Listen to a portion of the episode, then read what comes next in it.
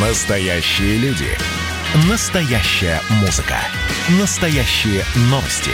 Радио «Комсомольская правда». Радио про настоящее.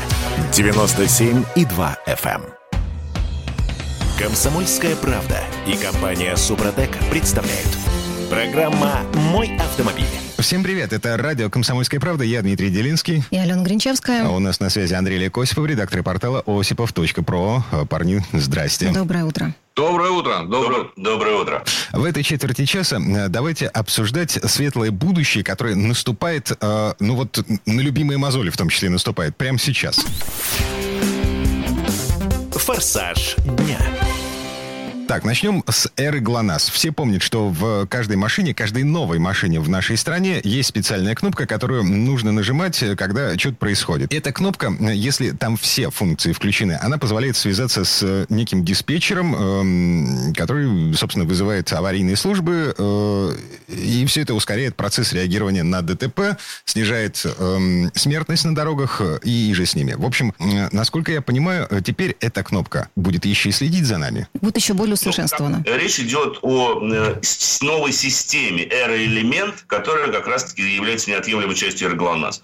Теоретически она на самом деле не так уж плоха, а, потому что она позволит собирать и передавать огромный объем данных самого автомобиля и контролировать автомобиль дистанционно, потому что принцип Connected Car заключается в том, что вы со своего смартфона или, или там, грубо говоря, компьютера можете дистанционно контролировать транспортное средство.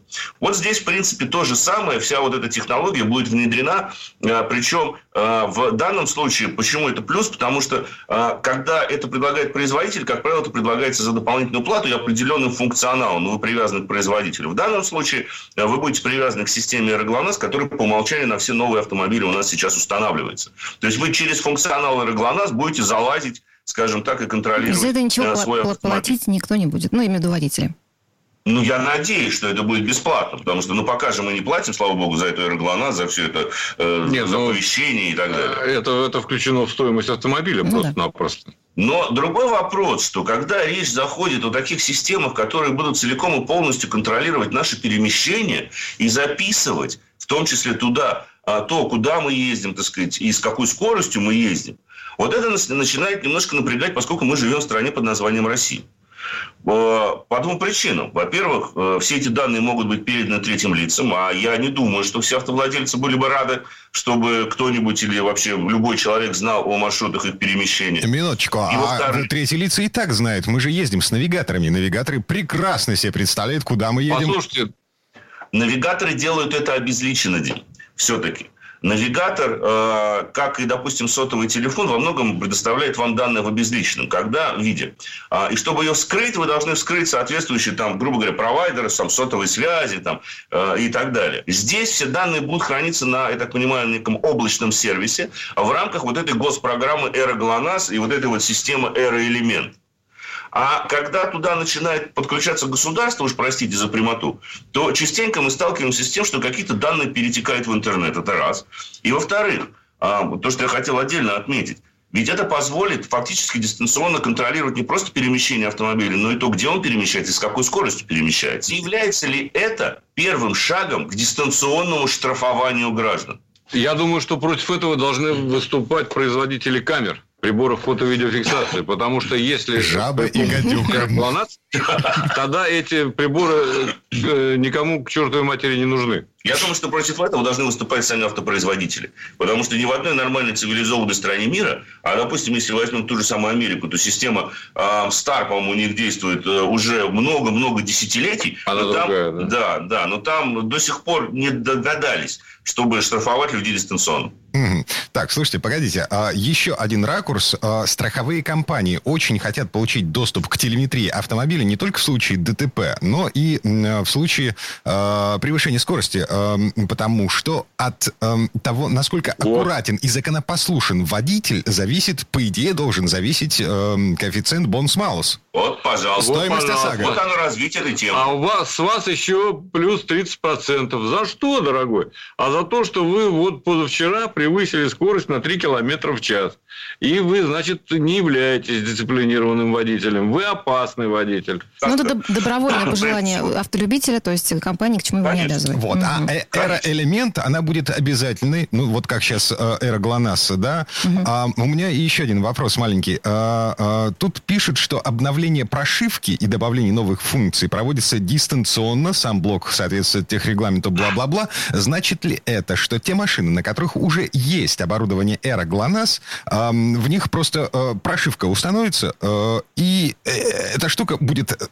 Вот получит расширенный функционал, будет записывать и передавать телеметрию. А, Дим, это на самом деле несколько технический вопрос, потому что я, к сожалению, вот скажу честно, не инженеры не знают точно, какие данные, какие блоки установлены в эре ГЛОНАСС стандартно. То есть что, то, что ставится там. Если там ставится в машине, я имею в виду, просто антенна, которая отслеживает позиционирование и так далее, а обработка этих данных происходит на удаленном сервисе, то в таком случае вот этот эроэлемент требует доукомплектации автомобиля различными датчиками, либо его подключения этих датчиков к системе автомобиля, чтобы Это- можно было Да, э, контролировать скорость, педаль там, тормоза, газа и так далее и тому подобное. И это означает, Да что вот. э, вот эта эра-элемент, она будет уже только на новых машинах, которые будут выпущены после вступления в силу, эм, там, условного постановления правительства о введении эра-элемент. Скорее всего, так оно и случится. Потому что это будет некая новая модификация. Технологии-то развиваются. И те же самые датчики телеметрии, которые ставились там два года назад, а, уже устарели по сравнению с тем, что ставится сейчас. Поэтому от этого никуда не уйдешь. Мгм. Но все это делается под эм, благовидным лозунгом эм, за безопасность именно. дорожного То движения. благо. Мгм. Мгм. Так, Конечно. а еще одна... Благими намерениями, да, пословица, да, благими намерениями... Дорога в ад Дорога вымощена. в ад вымощена. Вот, пожалуйста, Ага. яркий пример.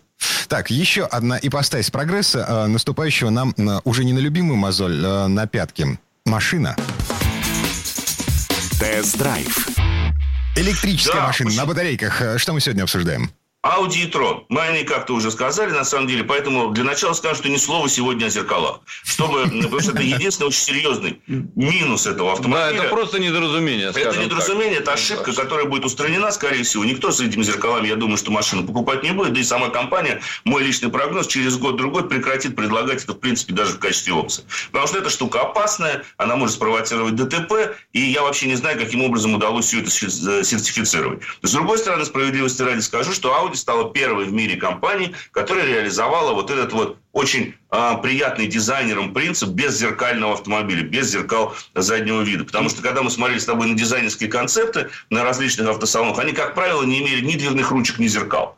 Вот Land Rover первым сделал выдвижные дверные ручки, эти в угоду дизайнерам сделали вот такие вот, собственно говоря, очень маленькие зеркала, которые удачно вписываются в облик и в дизайн. Потому что они, конечно остались нефункциональны. Но все равно торчат какие-то штуки, тоже я тебе скажу. Да, это, конечно, не очень приятно. На вкус, да. Да, в любом случае, поскольку, как наши постоянные слушатели знают, что до этого я ездил на другом электрическом автомобиле под названием Jaguar Мы I-Pace, который произвел, да, мы вдвоем ездили, который произвел на нас, в общем-то, неизгладимое впечатление, поскольку оказался тем, той машиной, которая меняет представление об электромобилях и о будущем транспортации даже в голове такого петролхеда, каким являюсь я. А, Но вот Audi и Tron Quattro это совсем другой автомобиль, несмотря на то, что они прямые конкуренты, цена обоих около 6 миллионов рублей, сразу скажу. Это полноприводный кроссовер, естественно, с возможностью менять дорожный просвет и система постоянного полного привода. Очень хорошая. Кстати говоря, система постоянного полного привода в обоих случаях. Но Audi расстроена больше на комфорт. Это в ней очень четко ощущается. И Audi в каких-то смыслах более продвинутый, в каких-то смыслах менее продвинутый автомобиль. Вот пример. Когда я рассказывал о Jaguar I-Pace, я знал, что там в какой-то момент после интенсивного ускорения можно ехать с одной педали. То есть вы сбрасываете э, педаль акселератора, и машина интенсивно начинает замедляться. Но предварительно настраиваешь эту Да. Либо по умолчанию после интенсивной езды. В Audi система абсолютно другая. Вы садитесь за руль и увидите на руле э, подрулевой переключатели. Плюс и минус. Ну как в электрическом автомобиле, где в принципе нет коробки передач, могут быть подрулевые лепестки? Все просто. Эти подрулевые лепестки отвечают за режим работы рекуперации, системы рекуперации энергии. Но по умолчанию она находится в автоматическом режиме. И в таком случае, когда вы сбрасываете педаль акселератора, степень замедления будет зависеть от того, есть ли перед вами автомобиль или нет. Если дорога свободная, машина перейдет в режим наката. Если радар определит, что впереди есть транспортное средство, то он постарается сначала замедлиться так, чтобы уравнять свою скорость, а если это транспортное средство тормозит и есть скорость сближения, то в таком случае степень замедления и рекуперации энергии сразу же вырастает, потому что машина пока вы не нажали на педаль тормоза, все равно начинает интенсивно замедляться. Я То понял. она водитель не нужен. Вообще не нужен этой машине водитель. А, Там есть система автономного управления третьего уровня. Я вам скажу так, Дим. Она позволяет, в принципе, ехать вам с поддержанием дистанции до, вплоть до полной остановки и так далее и тому подобное. Как адаптивный радар, но только чуть более продвинутый. Единственное, что она не умеет перестраиваться. Перестроение вы должны выполнять сами. Но теоретически в этой машине есть а, первое приближение к автопилоту, потому что это электромобиль. Иными словами, подводя итог. Audi e-tron – машина для семейного человека и более для спокойной езды, причем по самым разным э, дорожным покрытиям, поскольку там отличная система полного привода Quattro стоит. Его I-Pace, поскольку у нас получился невольно такой вот сравнительный тест-драйв, это спортсмен. Это машина, которая больше провоцирует вас ехать все быстрее, агрессивнее атаковать повороты, и она ведет себя больше по заднеприводному, скажем так, то есть более по спортивному. Но и тот, и другой автомобиль показывают нам то, на чем будут уже ездить, ну, вряд ли мы, но наши дети Ну, уж точно да, ездят на подобных машинах. Да и мы постараемся Да и успеть. мы постараемся успеть. Андрей Олег Осипов, редактор портала осипов.про. Э, Парни, спасибо, хорошего дня. Спасибо. Спасибо, берегите себя. Всего доброго. Ну а в следующей части программы к нам присоединится автомеханик, ведущий программы «Утилизатор» на телеканале Че Юрий Сидоренко. Будем говорить о том, как можно заработать 4 автоматических штрафа на ровном месте за одну минуту. Ну, а еще у нас впереди розыгрыш очередного приза от компании «Супротек». Программа «Мой автомобиль». Андрей Норкин возвращается на радио «Комсомольская правда». Каждый вторник с 6 до 8 вечера он будет подводить итоги дня и, конечно, общаться со слушателями. Только Норкин может рассказать простыми словами о самом сложном. Слушайте по вторникам в 6 вечера по московскому времени. Недопустимо чиновникам разговаривать с людьми подобным образом. Недопустимо не обращать внимания на человеческие проблемы. «Комсомольская правда» и компания «Супротек» представляют. Программа «Мой автомобиль». А это мы вернулись в студию радио «Комсомольская правда». Я Дмитрий Делинский. Я Алена Гринчевская. Юрий Сидоренко у нас на связи, автомеханик, ведущий программу «Утилизатор» на телеканале Чей. Юр, привет. Доброе утро. Всем прекрасное доброе утро. Было бы прекрасным, если бы не э, автоматические штрафы. Вот, собственно, о них и поговорим сейчас. А это вообще законно? Ну, я-то знаю, Дим, что ты штраф практически не получаешь. Ох, Тут я стучу по дереву. Э, Где бы деревяшку-то найти? А, Ну, ты по сам неоднократно рассказывал. У тебя один штраф, по-моему, за весь стаж вождения. Ам, И он не автоматический. ам, Я просто встал под знаком парковка для инвалидов. Тем Иди- более. Идиот. Ладно. Да. Не всем да, так понятно. как тебе. Ну, у меня ребенок истерил на заднем сиденье. Я на пляж, понятно, на понятно. пляж приехал. Вот. Истерящий ребенок. Я просто тупо не заметил этот чертов знак. Ну вот, а потом с ребенком, собственно, вышел с пляжа, а машины нет. Мгм, Бывает. то есть ее То есть у тебя сразу, Ну, ты понятно. сразу все вместе получил. Я Ага. понял, да. Мгм. Так, а теперь, э, ну, как бы, не то чтобы новость, да, но, э, тем не менее, четыре штрафа разом. Такое- Возможно ли такое? Вопрошает Дима. Я хочу сказать еще, в течение трех минут они были получены. Я тоже не знал, что так можно получить. То есть у меня был э, даже сюжет про э, определенные нарушения на перекрестках, но я не знал, что можно 4 штрафа влупить за 3 минуты с, фак- фактически единовременно. Э, расскажу, как все это получилось. Приехал ко мне клиент, молодой водитель, недавно водит, машина э, среднего класса э, с автоматом, ну, в общем, как, ну, стандартная ситуация. Вот, но вот при этом, я ему про это уже не раз говорил, он постоянно говорит по телефону. В Москве на светофоре, установленном на не очень оживленном перекрестке, э, на- за- зато на столбах висит куча камер разных. Мгм. Ну и мы помним, сейчас камера это просто э, это просто камера, то есть э, она передает э, картинку в э, информационный единый информационный центр, где эту картинку обрабатывают и из того, что получилось, вычленяют э, машины нарушителей по самым разным статьям. То есть что прикрутили к этому серверу, какую статью административную, то собственно и ловит. Вот. И там, а там их много камер. То есть, представляешь, да, это сразу же откидывает куда. Итак, вот перекресток, э, обычный со светофором перекресток в Москве. Э, куча камер. четыре штрафа за один раз. Э, готовы? Ну да. Поехали. Первый штраф, он сейчас самый распространенный, то есть э, про это нас предупреждали очень долго, у меня про это есть сюжет. Наезд на стоп-линию. Мгм. Вот, ну, Влад, э, естественно, так как он постоянно по телефону разговаривает, ну, проскочил этот момент и ее переехал. Не то, что там э, наехал на нее, он просто переехал эту стоп-линию и э, остановился. Кстати, наказание за стоп-линию прилетает даже если просто бампером ее закрыл. То есть не наехал колесами, а бампером закрыл. Э, Понятно, да? То есть цена за это 800 рублей. Чук-чук прилетело, у него 800 рублей. Второй штраф. Мало того, э, что он пересек стоп-линию, он еще, ну, пока останавливался, да, докатился до пешеходного перехода. И на нем встал. Вот. э, Ну, ожидая на нем, пока загорится зеленый свет. Вот.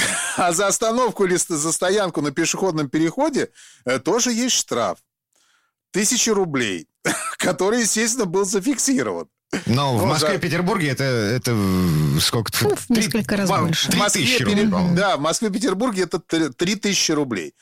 Вот, соответственно, за стоянку на пешеходном переходе, за остановку, ну, ему прилетел штраф еще три тысячи рублей. 3 800 уже. Мгм. Уже Я Ну, считаю. мы 700. тут подсчитываем, да. Уже, Так. уже нормально. Третий штраф. А, Светофор оказался довольно долгим, там он около трех, трех минут или четырех с, э, горит там. 100 а, три минуты, 180 секунд. Вот. И Влад, он стоя на пешеходном переходе, решил вдруг неожиданно за эти три минуты стать правильным водителем и занять правильное положение перед стоп-линией. То есть он включает заднюю передачу и, видя, что там никого пока сзади нет, сдает назад и встает перед стоп-линией. И вуаля, штраф за движение на перекрестке задним ходом. Ну, Хотел как лучше, в итоге еще сколько Да, им прилетело за это? 500 рублей еще за Мгм. это прилетело. Мгм. 4 300. Мгм. 4300. И четвертый штраф э, получился. Но это точно по глупости уже. То есть он дождался, пока светофор начнет переключаться, э, и повернул направо. Вот. Но почему-то не дождался, э, пока загорится стрелочка направо зеленого света. То есть он по- повернул направо при э, негорящей стрелочке, разрешающей как поворот направо. Но это проезд на красный, и это 1000 рублей. Да, и за это ему, естественно, прилетело сразу же еще тысячу рублей. 5 300 А, вот. общей сложности а, за один проезд перекрестка. Ничего ж себе. Бедный. Пла- платный перекресток. Да. Причем, когда он мне это рассказывал, Дим, я сначала, я сначала, я слушал, я не поверил, честно тебе говорю. И он мне достает вот эти требования, а на каждый штраф пришло отдельное требование об оплате.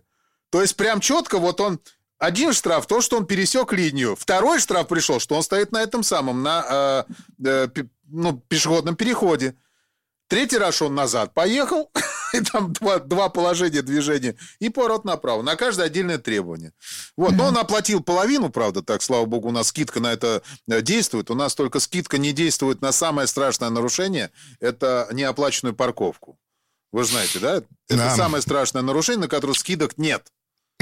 Пять тысяч и все, и готово. Э, Минуточку, Юр, э, просто разные юрисдикции. То есть э, штрафы, которые выписывает московская мэрия, МАДИ, э, точно так же, как и Петербургский центр управления парковками, они не относятся к ГИБДД. Это э, другая административная статья, другое административное подчинение, поэтому не распространяется на них вот эта самая скидка 50%. Ладно, это отдельная тема. Да, но при этом эвакуатор сопровождает обязательно сотрудник ГАИ. Мгм.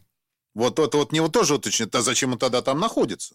Э, Я пытался получить ответы на вопросы в ЦОДД на это, когда я ходил туда э, по поводу выписанного мне штрафа за то, что меня... я сломался и встал на выделенке, и мне за это прилетел штраф. Ну, машина поломалась, мне пришлось ее согнать на, на выделенку к краю, к, к этому, к бордюру. Я позвонил человеку, приехал человек, меня зацепил, и мы начали выезжать, но он меня на тросе потащил, выехали э, с выделенки и поехали по нормальной дороге. Мне прилетел два штрафа. Один мне полторы тысячи, второй ему полторы тысячи, которые я тоже оплатил. А, Камеры, камеры, камеры, камеры, камеры, они бездушные, они штрафуют, эм, если они видят э, правонарушений, хотя на том конце камеры в э, центре обработки информации все равно сидит живой человек, который ставит печать и подпись. Но под э, штрафной квитанцией, под письмом счастья.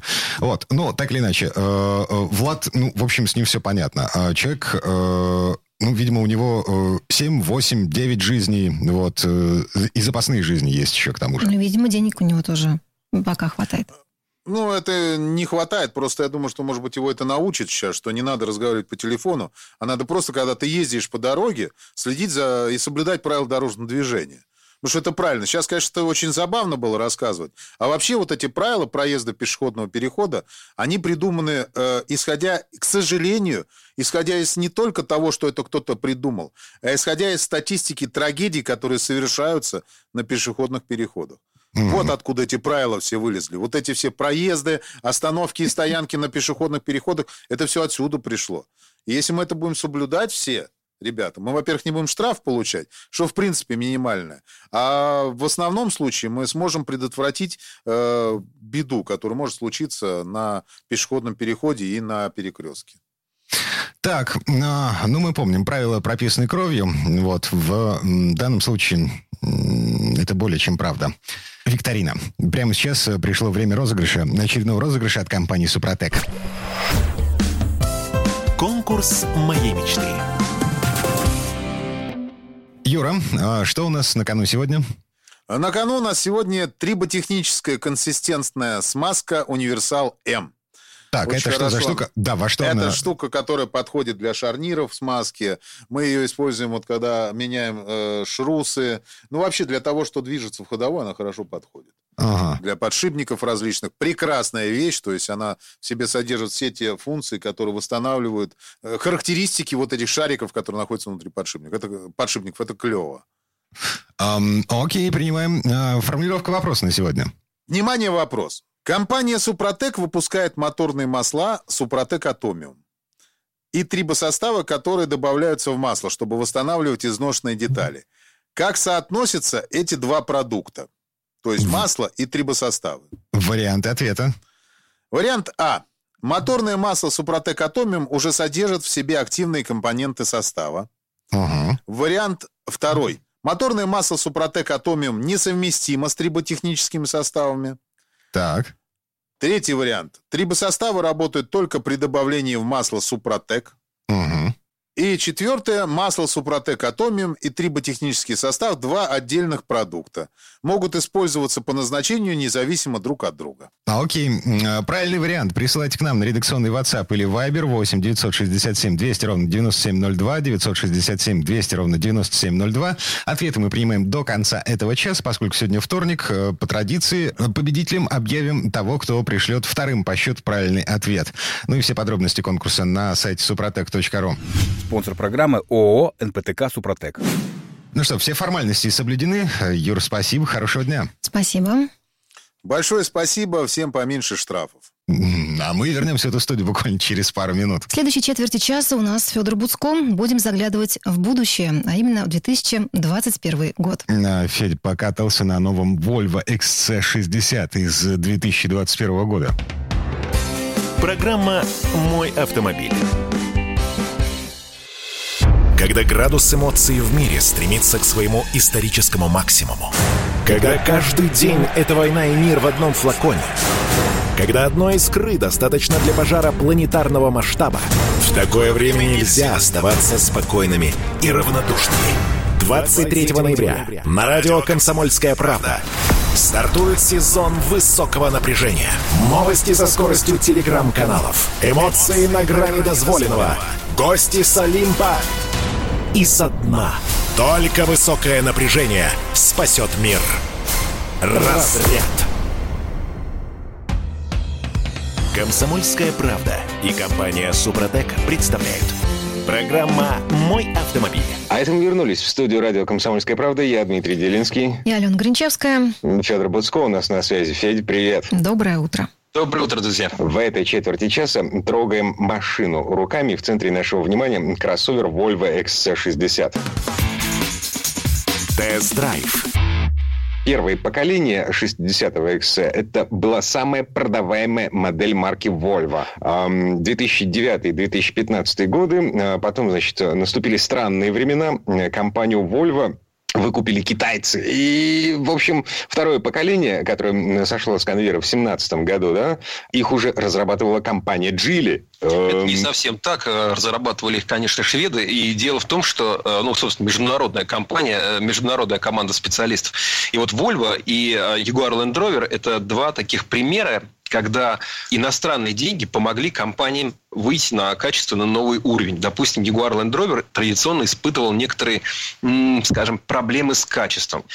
Но э, известно, что вот эти старые Range Rover где-то брошенные еще вчера роскошь, а сегодня уже такой хлам, который стоит починить слишком дорого, и поэтому они брошены и так далее. Индийские а, деньги, есть... когда вот индусы купили э, Jaguar Land Rover, да, а, э, качество выросло очень значительно. Теперь эти машины, вот многие, может, по инерции думают, что они такие же ломучие. Нет, они очень хорошие по качеству угу. и по надежности. И та же история с Volvo произошла, да? Для Volvo, ну, Volvo и раньше не было проблем с качеством, но для Volvo вот эти э, Volvo, который принадлежал Форду, который потом был Форду не нужен и так далее, это была сложная история. Хотя машины мне и раньше, например, нравились. И вот как раз то, что китайский концерн инвестировал и инвестировал очень грамотно. То есть они дали деньги, но они не пытались а, подмять это под себя. Наоборот, они понимали, что вот они алмаз такой купили, и вот с нашими деньгами он бриллиантом станет. Это получилось. Volvo сейчас очень хорошо продается, а, кстати, XC60 по продажам в Европе превосходит, между прочим, и Mercedes с GLC, и а, BMW X3. Они лучше. И я знаю, лучше продаются. И я вот сейчас поездил на машине 2021 модельного года. Это тоже забавно, когда ты ездишь еще год 20 а ты уже на машине 21 ездишь. Угу. И понятно почему. То есть машина очень э, классная. А вот я нашел автомобиль, который лично меня вообще во всем устраивает. Главная претензия к Volvo, э, в частности к XC60, да, а, машина выглядит стремительнее, чем едет по факту. Ну, это абсолютно потому, несправедливо. Потому что это Volvo. Это абсолютно несправедливо. Дело, да, она выглядит, выглядит она классно. В ней нет какой-то излишней вот этой спортивности. Это, это не, не так, когда там берется какой-то ну, автомобиль и, и на него лепятся спортивные элементы, которые должны придать ему спортивный облик. Нет, у Volvo дизайн очень гармоничный. Я вообще считаю, что XC60 он лучше по дизайну у Volvo. Он и строгий, он не вычурный, он довольно изящный. И вот э, у него такая красивая большая светотехника. Есть какие-то изыски. Например, вот возьмите цвет задних фонарей. Наверное, вы на него не очень обращаете внимание. Я обращаю. Вот у Volvo он такой вкусный брусничный цвет. А, и, в принципе, собственно, я вообще люблю шведский дизайн. А, вообще скандинавский дизайн. А, думаю, что не, не я один. Потому что мне вот и Ikea нравится, нравится, и Бенкен Толсон нравится, и еще много всего. И если, допустим, на мой взгляд, интерьер там BMW, он такой, ну, скучноватый. Мерседес, ну, там сильно зависит от комплектации, но это такой гламурчик. Audi, вот Audi, по-моему, очень хорошо, такой строгий деловой стиль. Volvo в этом же стиле Audi, но только в своем, в своем духе. И, по-моему, очень классно. Вообще, в принципе, шведского герм... дизайна это такая вот гармония с миром. А, и такая практичность и функциональность. А, это очень важно. То есть, э, роскошь, она в простоте и в функциональности. Вот шведский дизайн – это такая функциональность. А, у каждого элемента дизайна должна быть своя функция. Угу. Не должно быть избыточности и не должно быть такого нерационального украшательства, которым грешат угу. там ну, многие производители. Да. Федор, чем машина поразила вот лично вас в первую очередь? она даже не то, что вот она меня так поразила. Вот когда садишься в Мерседес, ого, С-класс, какие экраны, сколько этих экранов, там, Тесла, ого, там, как это все сделано. Она не поражает, как вот поражает что-то такое вот избыточное как раз.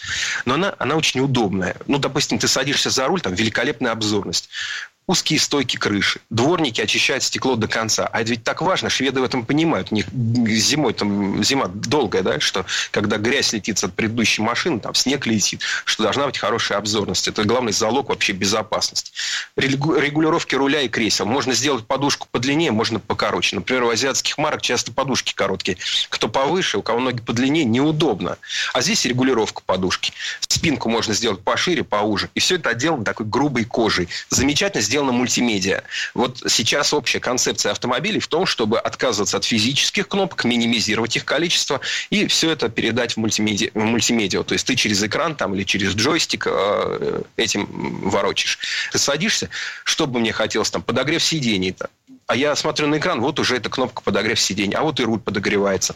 И это даже удобнее получается, чем искать кнопку под рулем там, или там под сиденьем. Просто все удобно сделано. Как-то угу. все, Слушай, просто, просто все там, погоди, где надо. А, в предыдущем XC60, а, ну, например, отключение системы стабилизации было запрятано настолько глубоко вот в этих самых электронных настройках, а, то есть не было физической кнопки, а, а кнопка электронная была очень-очень-очень глубоко. Она и в этот раз запрятана, да, она в этот раз тоже надо зайти, э, ну, надо смахнуть пальцем снизу, э, сверху вниз по экрану, э, нажать на вкладку «Автомобиль», и там уже еще одну кнопку. Да, она запрятана, но она не нужна близко. Зачем вам отключать систему стабилизации? Да, Вы если я Volvo, хочу зачем? поворот в управляемом заносе. В управляемом? Я... А в неуправляемом не хочешь пройти?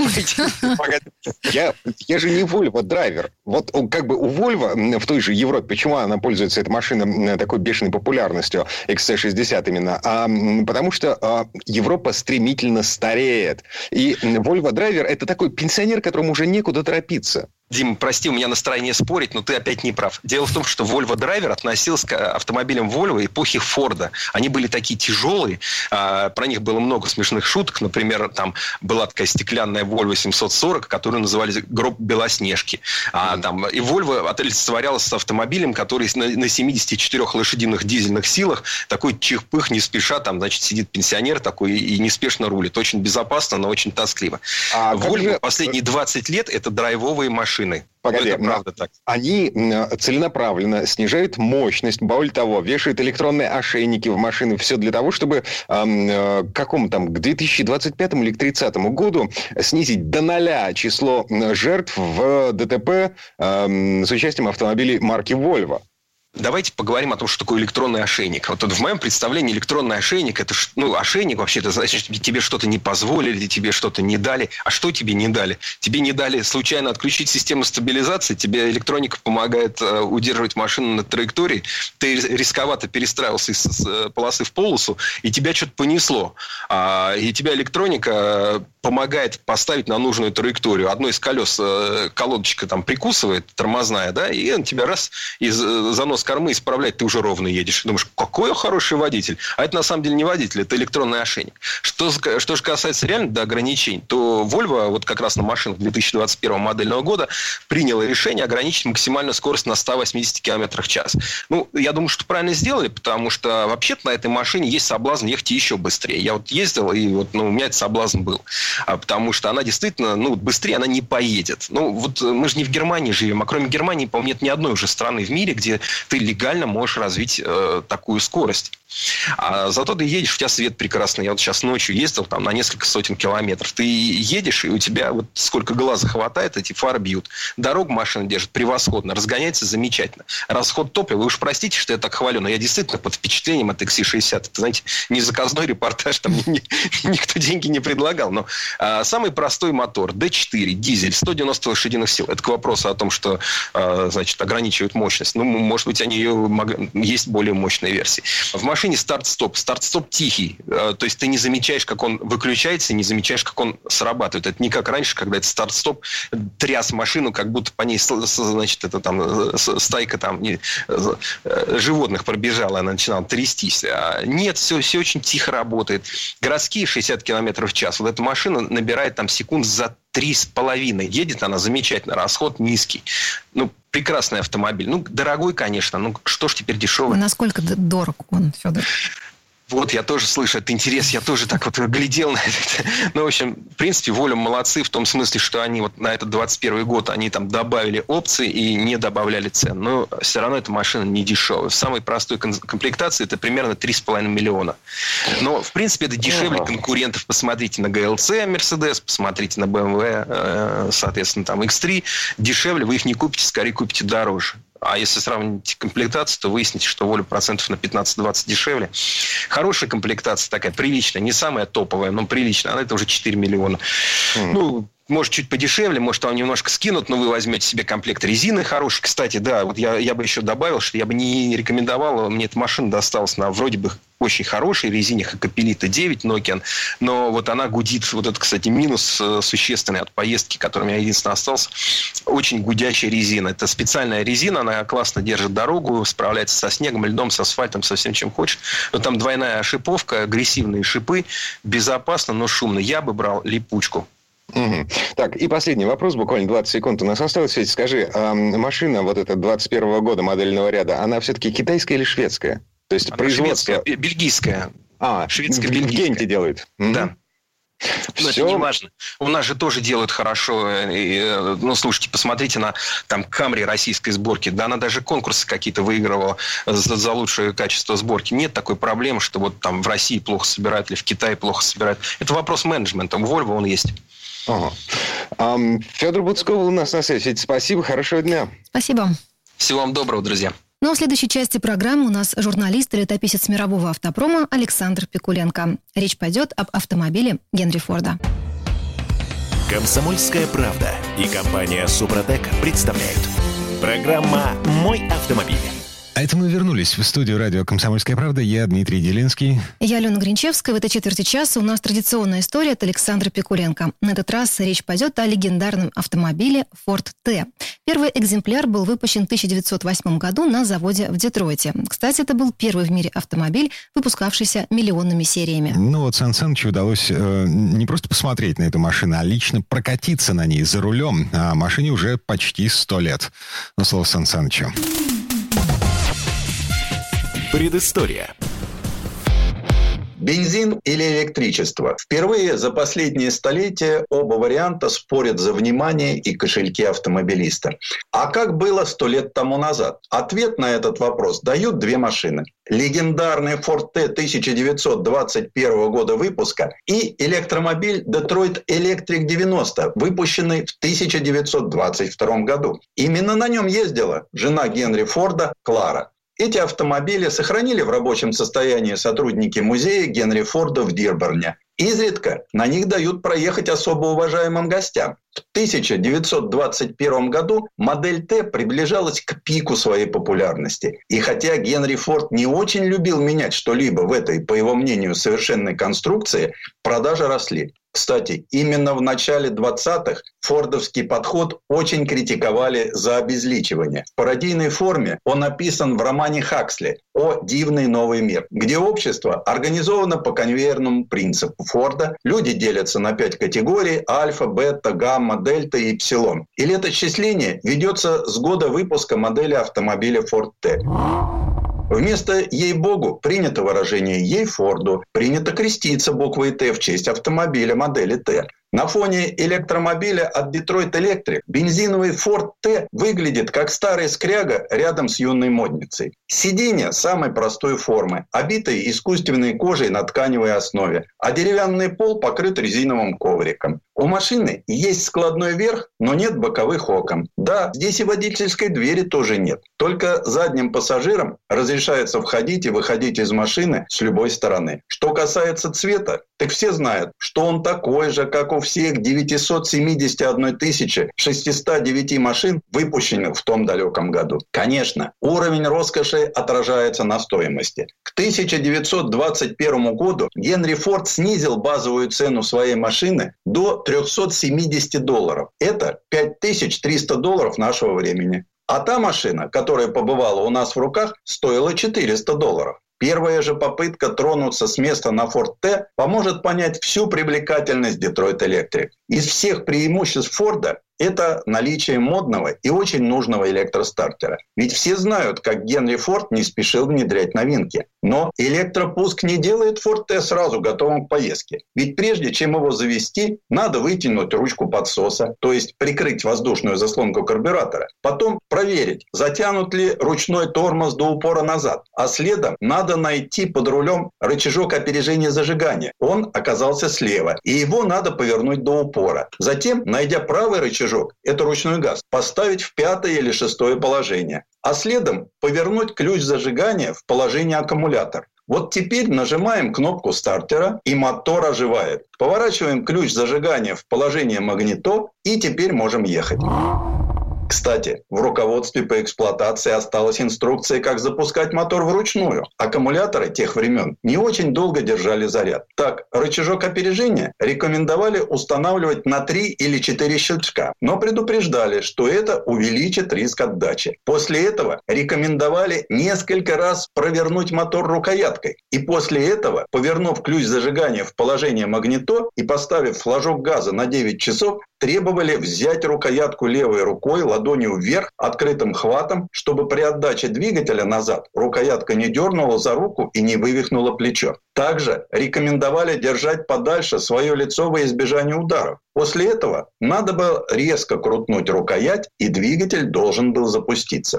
У T бензиновый мотор объемом 2,9 литра. В нем нет водяной помпы, бензонасоса. У него однокамерный карбюратор с падающим потоком и установленный на маховике магнит, который дает энергию для свечей сжигания. Вместо распределителя у T 4 катушки зажигания. Мощность этого мотора 20 лошадиных сил при 1600 оборотах в минуту. И, конечно, знаменитая двухскоростная планетарная коробка передач. В кабине вроде бы три привычных педали под ногами, но они не исполняют привычные нам функции.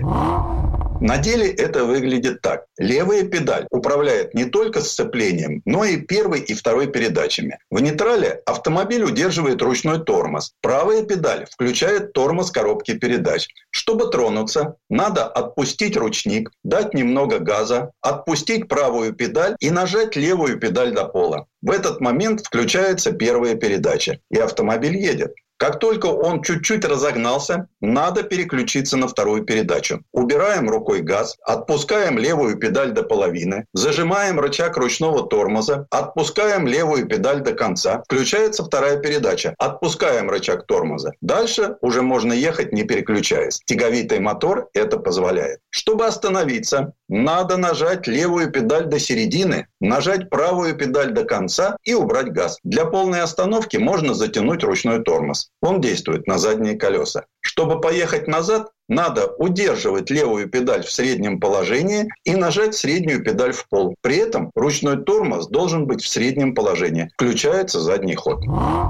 Хотя Ford T можно разогнать до 65 км в час, нервы современного водителя больше 30 км в час не выдерживают. Уж очень тяжел и неинформативен руль, чрезмерны крены. Ведь у машины нет ни амортизаторов, ни стабилизаторов поперечной устойчивости. А тормозной путь даже на этой скорости, как у современного грузовика. Все это позволяет пожалеть водителя Ford T, ведь его руки и ноги находятся в постоянном движении. Он подвергается воздействию вибрации, звуков и запахов. Но в то же время в этом автомобиле, несомненно, есть что-то очаровательное. Ведь это машина, которая устраняет почти все барьеры между организмом и механизмом. Водитель Форда напрямую связан с процессом подачи топлива в двигателем и его зажиганием. В то же время он буквально манипулирует внутренними элементами элементами трансмиссии своими двумя ногами. Его первобытная грубость заставляет водителя объединиться с машиной. Вождение Ford T – это большая работа.